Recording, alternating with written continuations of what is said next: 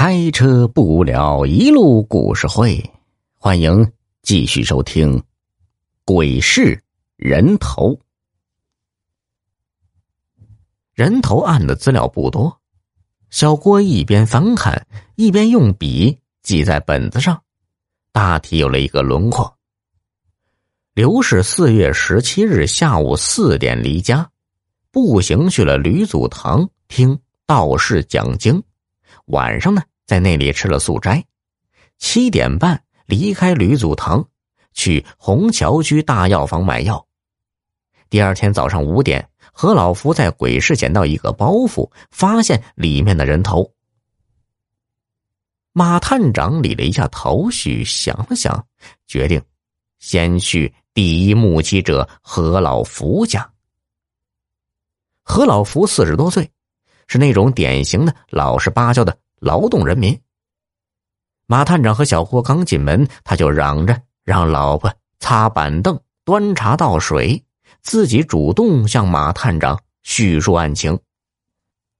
这时，何老福的媳妇儿端着茶水过来，他动作迟钝的给马探长和小郭倒上，又僵硬的拜了一个万福，离开了。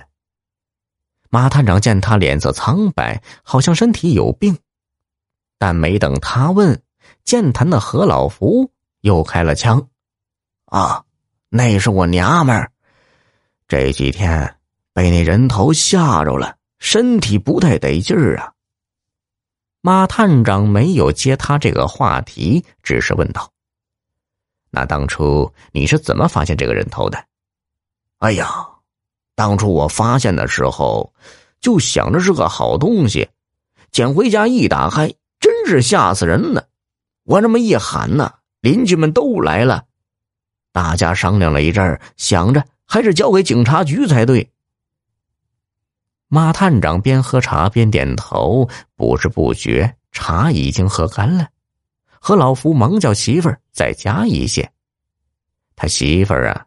叮叮当当找了半天也没有找到开水壶，何老福只得去帮着找，却发现家里已经没有水了，连忙陪笑解释：“哎呀，这几天呐，附近的水站出了一些毛病，打不出水来，实在是对不起呀。”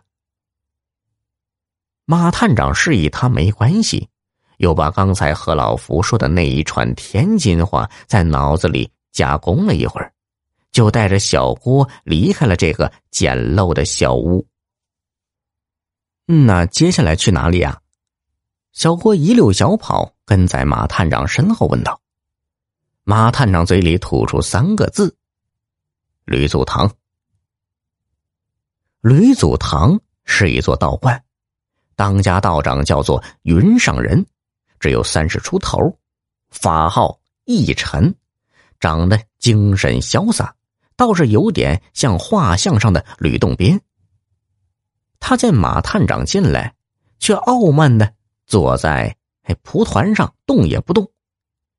他的卧室十分简洁，除了吕洞宾像之外，只有一对红油蜡烛。好半天，云道长才有些不屑的说：“李局长已经来我这里问过了。”马探长说：“啊，不好意思，我还得麻烦你，请问那刘氏是什么时候离开的？我只知道他是四点半来的，至于他什么时候离开的，我可不知道。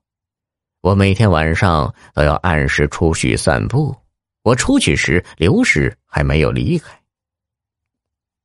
马探长在盘问云上人的同时，小郭也盘问了几个小道士。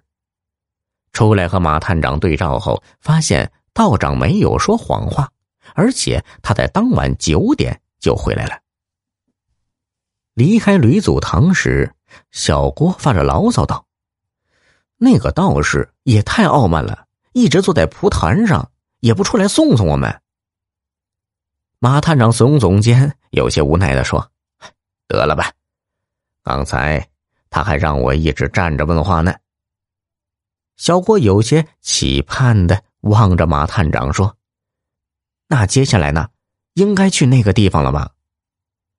马探长脸上露出了少有的得意表情。